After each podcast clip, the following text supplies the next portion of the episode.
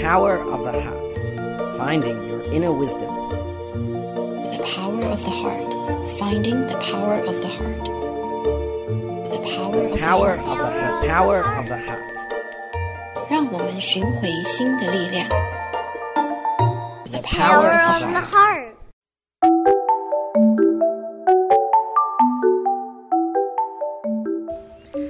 Thank you for joining us today. My name is Yuru Chao. You are tuning in to the Power of the Heart on Da Ai Radio. Today, we'll continue listening to Yin Shun Distinguished Lecture Series on Buddhism. Professor Bernard Faure East Asian Languages and Culture from Columbia University and Assistant Professor Yang Zhaohua, Chinese Buddhism, Department of Religion of Columbia University, will bring us their talk today. Welcome.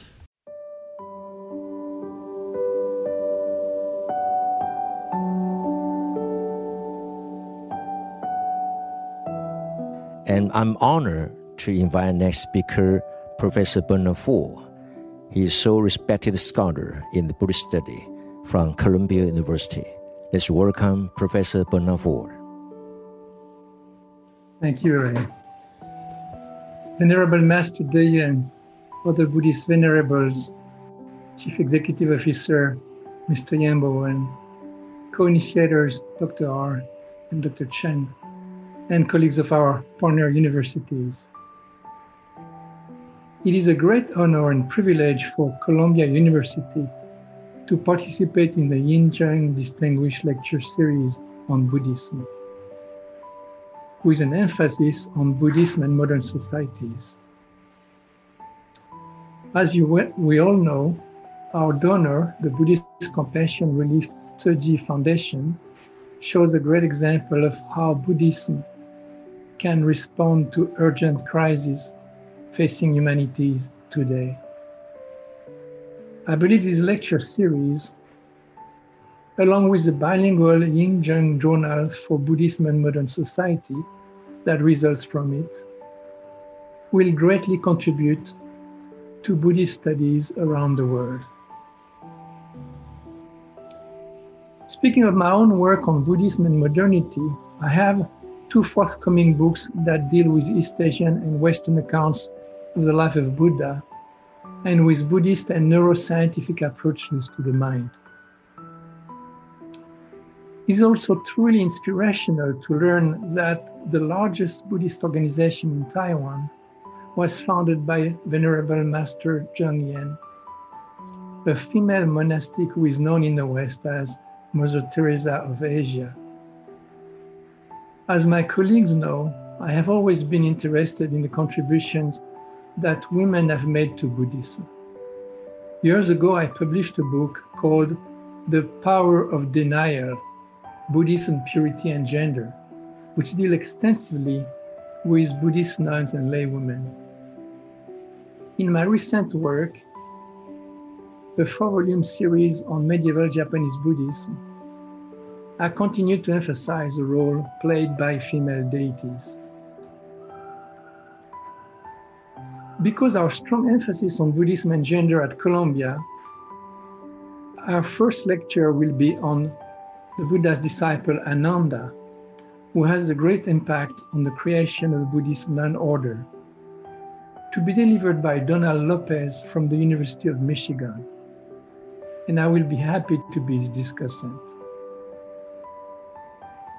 Finally, I would like to express my sincere gratitude to Venerable Master Zheng Yan, our donors from the Tzu Chi Foundation, co-initiators Dr. Hart and Dr. Chan, and our partner universities for helping initiate this lecture series. I would also like to thank Vicky and Carol at the University of British Columbia for their support. May the Yin Shun Distinguished Lecture Series achieve great success. And I now turn to my colleague Yang Zhaohua for further details on our Columbia program. Thank you. Thank you, Professor Faure. I think um, Upon your guidance and join, I think we could make the lecture series a great success. Thank you, Professor Fu. And next speaker, I'm honored to invite Professor Yang Zhaohua from Department of Religion, Columbia University. Welcome. Thank you, Dr. Dear Venerable Master Zheng Yan, uh, Venerable Master De Yuan, and all other Buddhist venerables present, Chief Executive Officer Mr. Yan, Senior volunteers, co-initiators Dr. He and Dr. Chen, colleagues of our partner universities, and other honorable guests. My name is Yang Zhaohua. As a scholar of Chinese Buddhism from Columbia University, I feel honored to have the opportunity to participate in the Yin Shun Distinguished Lecture Series on Buddhism. Venerable Master Yin Shun is a well-known monk scholar whose theory on humanistic Buddhism has great impact on the development of Chinese Buddhism. Early generations of North American scholars might have heard of the Rocky Foundation Fellowship in honor of Venerable Master Yin Shun, which used to fund graduate students in North American Buddhist studies programs. Although it's discontinued decades ago, I'm delighted to see that the spirit of Venerable Master Yin Shun will be carried on by the Yin Shun lecture series and benefit Buddhist studies around the world. For more than half a century, Venerable Master Zheng Yan has been a pioneer of her time in that she's the founder of a Buddhist school that focuses primarily on charity work. As we all know, the origin of Chi was attributed to the incident in 1966 when a Venerable Master saw an indigenous Taiwanese woman's miscarriage without enough deposit in a local hospital. The Chi origin story inspired one of our PhD students to write an excellent dissertation on childbirth in Chinese Buddhism. Professors Taizi Fu and I would like you to be on her committee. My own recent work also studies a Buddhist god who specializes in helping women to achieve a smooth delivery. Besides Professor Fu's extensive works on the female in Buddhism, my predecessor of Chinese Buddhism, Professor Emerita Junfang Yu, wrote one book on Guanyin and the other on Taiwanese mounts. So there has been a well-established tradition at Columbia to study women and their role in Buddhism. And Columbia will hold the last lecture next March on Ananda, who helped create the first Buddhist monk order. Finally, I wish to thank sincerely Venerable Master Zheng Yan, our donors from the Chi Foundation, for their generosity. To Dr. He and Dr. Chen and our partner universities for helping initiate this lecture series. My gratitude also goes to Vicky and Carol at UBC for their support. At Columbia, I'd like to thank our PhD students, Alex Sogo and Xiao Xiao, to serve as the rapporteur. I very much hope that the Zheng Distinguished Lecture Series on Buddhism will be successful. Thank you. Thank you, Professor Yang Zhaohua. It's very happy to continue to work together. And thank you for your gardening when I was in Columbia University. Thank you.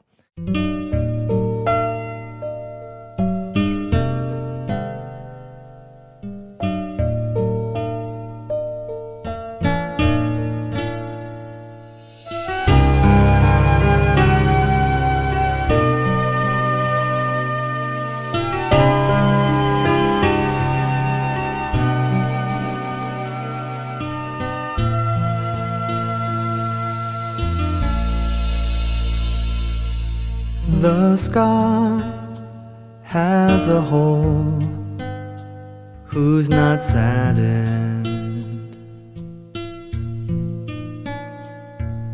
Mountains shed their tears who's not heartbroken.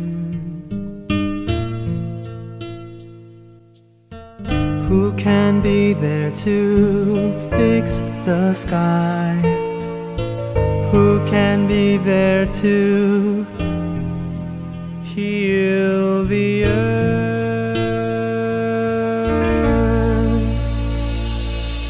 One heart is just like one tree.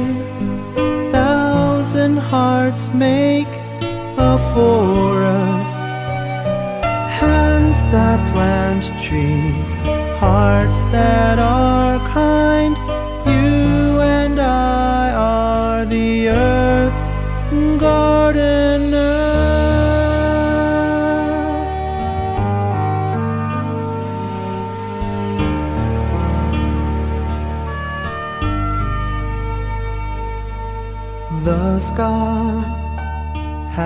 a hole who's not saddened.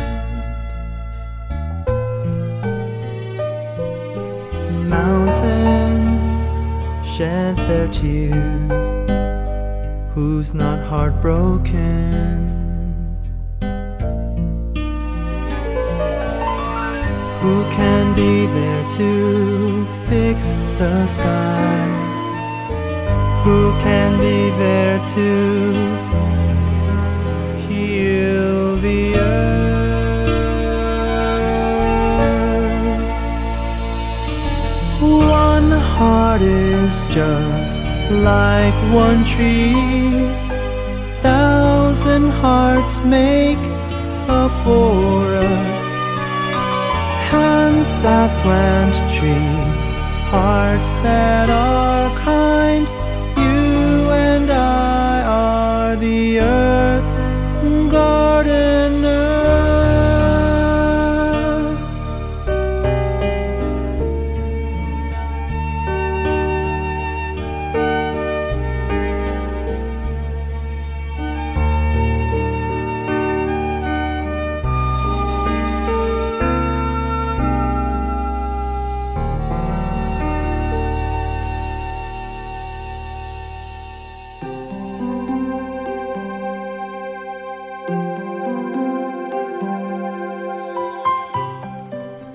everyone, my name is Portino. I'm from Hsinchu.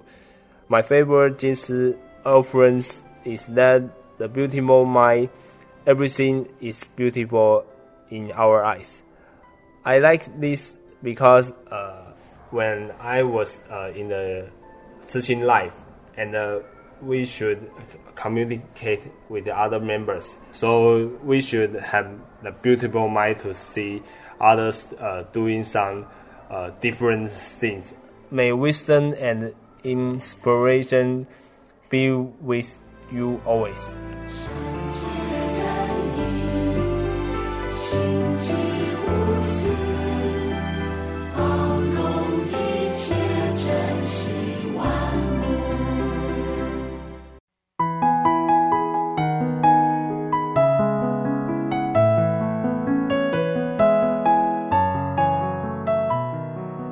Welcome back to The Power of the Heart.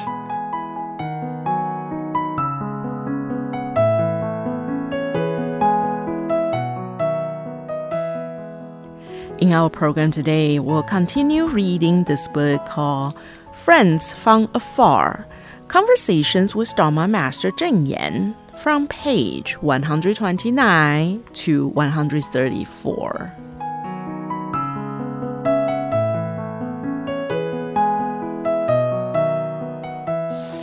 Friends from Afar Conversations with Dharma Master Zheng Yan, compiled by Jingsi Editorial Group.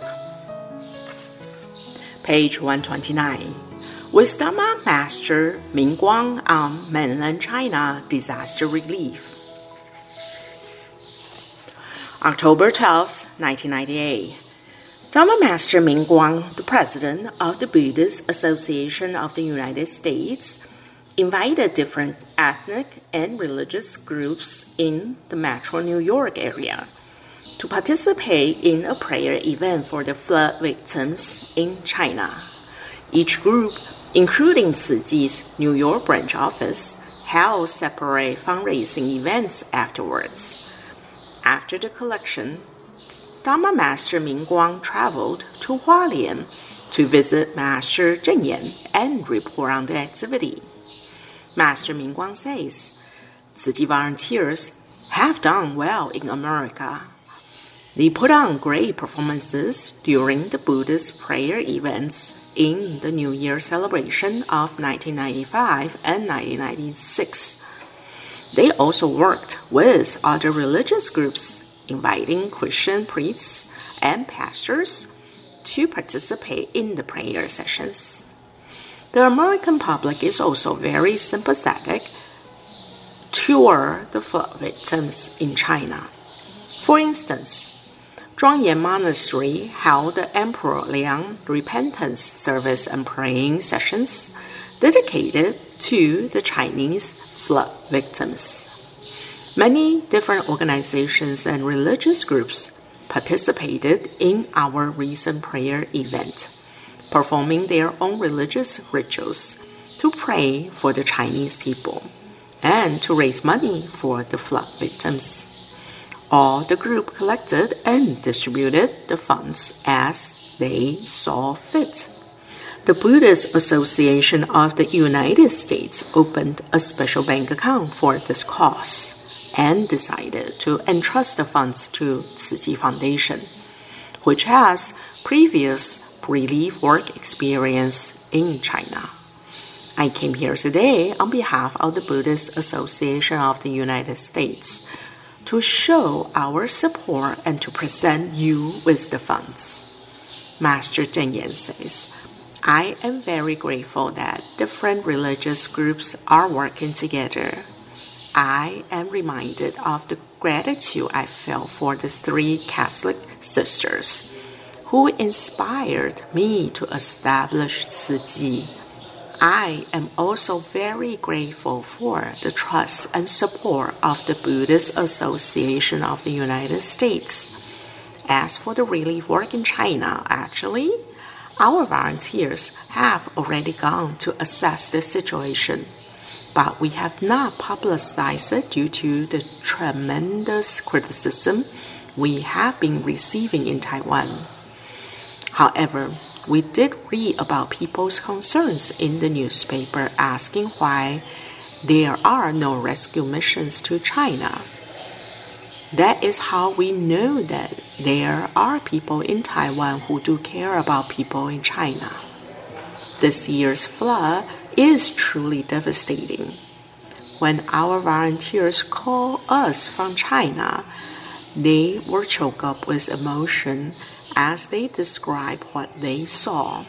They thought the flooding would have subsided after three months, but the situation is still dire. When the volunteers went there the first time, they saw that the flood victims were living in huts built on dikes. The volunteers could not distribute the relief goods then and there. They still had to investigate to talk with the victims and assess the situation of the collapsed houses.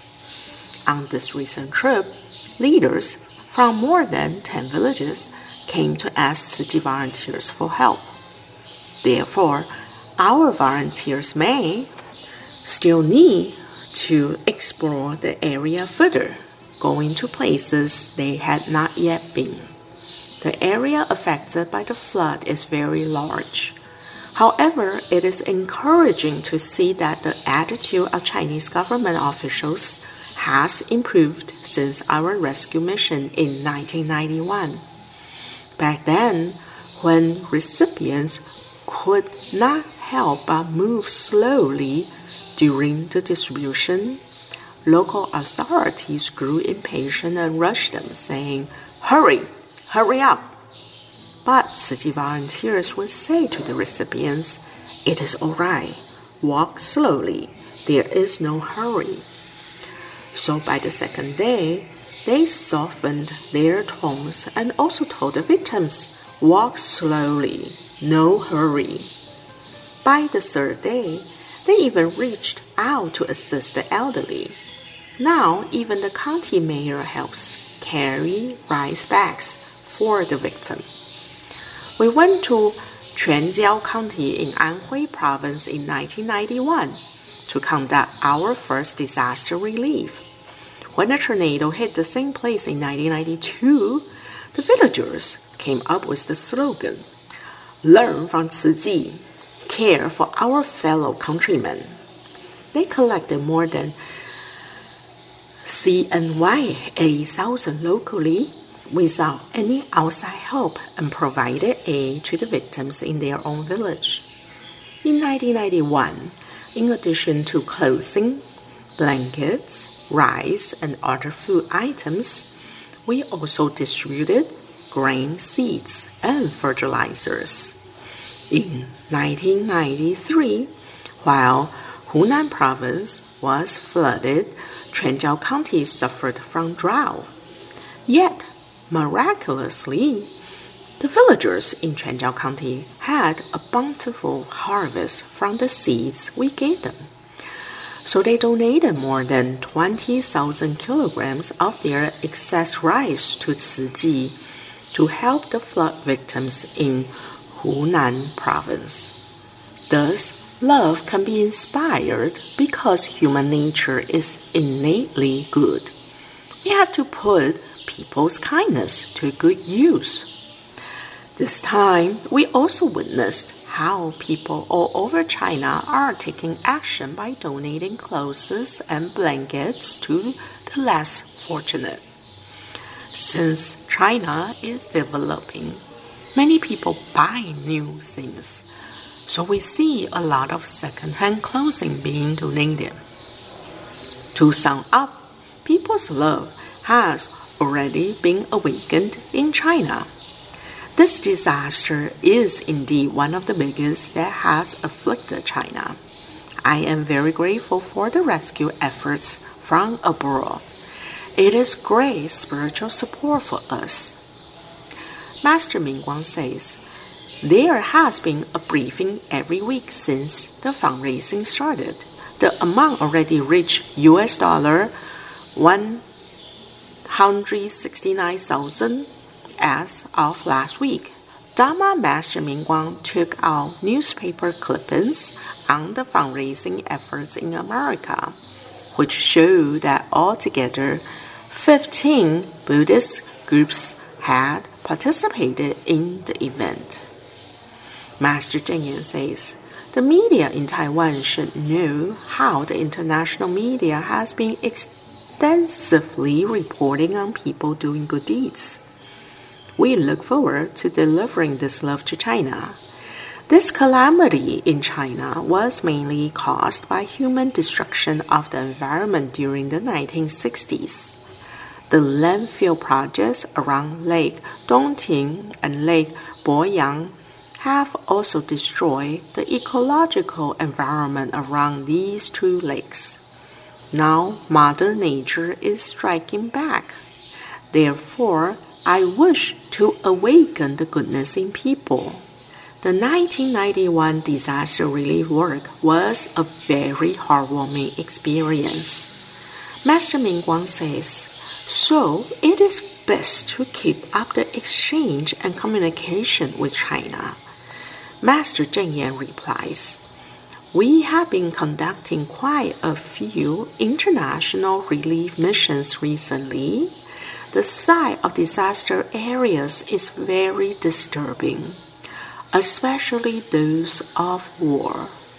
People in Taiwan and people in China are both Chinese with the same origin and ethnic background. Their connection runs deep. We should not be against each other.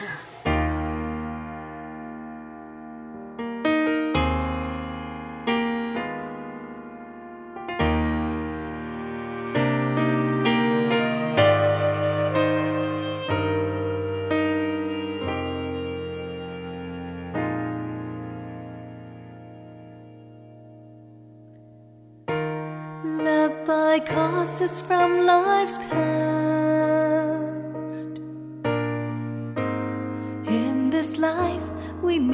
Again.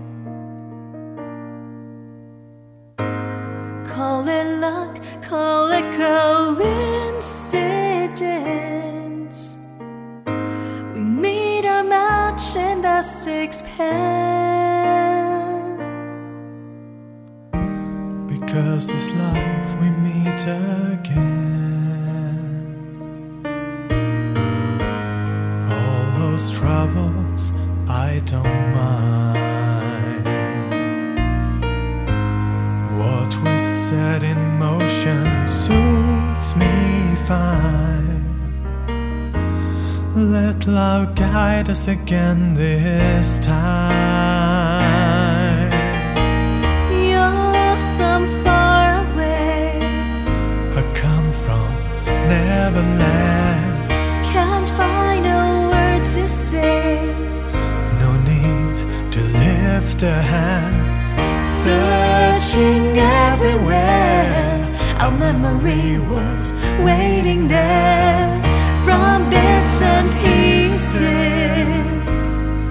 Comes the hope of our lives.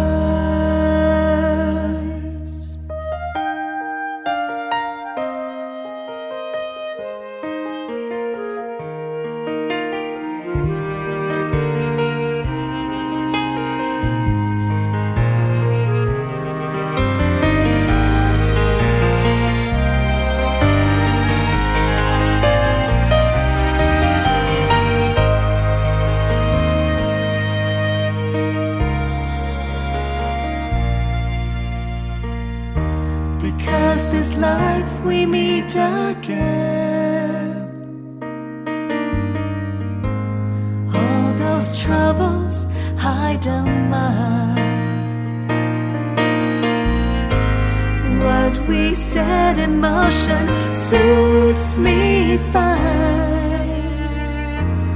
Let love guide us again this time. You're from far away. I come from Neverland. Can't find a word to say. No need to lift a hand. Searching was waiting there from bits and pieces.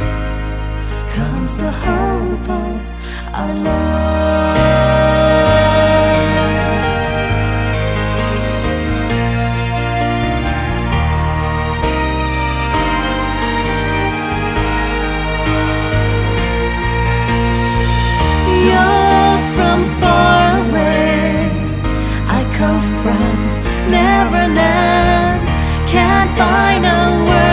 Say. No need to lift a hand.